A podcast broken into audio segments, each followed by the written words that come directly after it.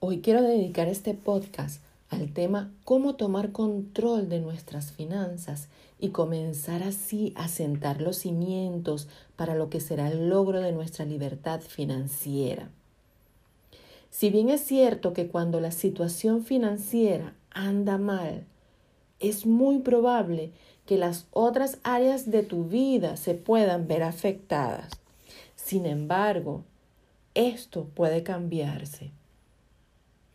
Hoy aprenderás uno de los hábitos que caracteriza a las personas financieramente libres, una estrategia que les ha ayudado a tomar control de sus finanzas y construir sus propias fortunas.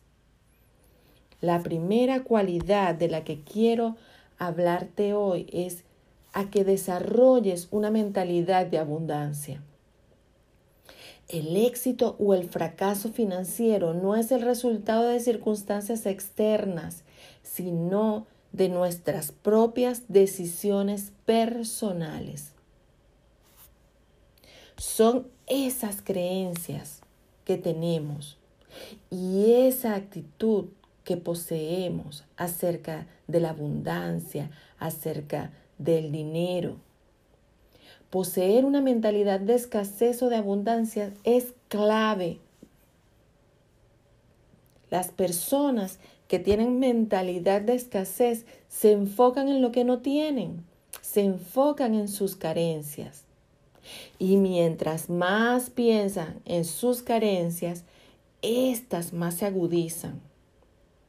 Porque atraemos a nuestra vida lo que en frecuencia vibratoria pensamos y sentimos.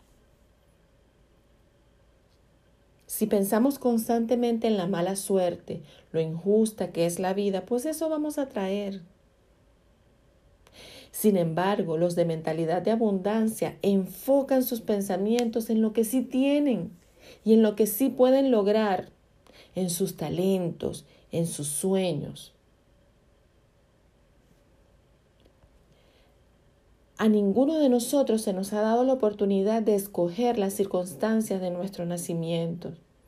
Si nacer en un hogar pobre, o en un hogar adinerado, o en un hogar de clase promedio. Pero lo que sí sé es que nosotros estamos con la absoluta libertad de escoger cuál es el tipo de vida que deseamos vivir por el resto de nuestra vida. Es nuestra la decisión de crear pensamientos de abundancia y cambiar el curso de nuestra vida para siempre. Hoy quiero invitarte a que hagas una lista de todas esas creencias que hasta hoy te han limitado. Esas creencias acerca de la abundancia, acerca del dinero.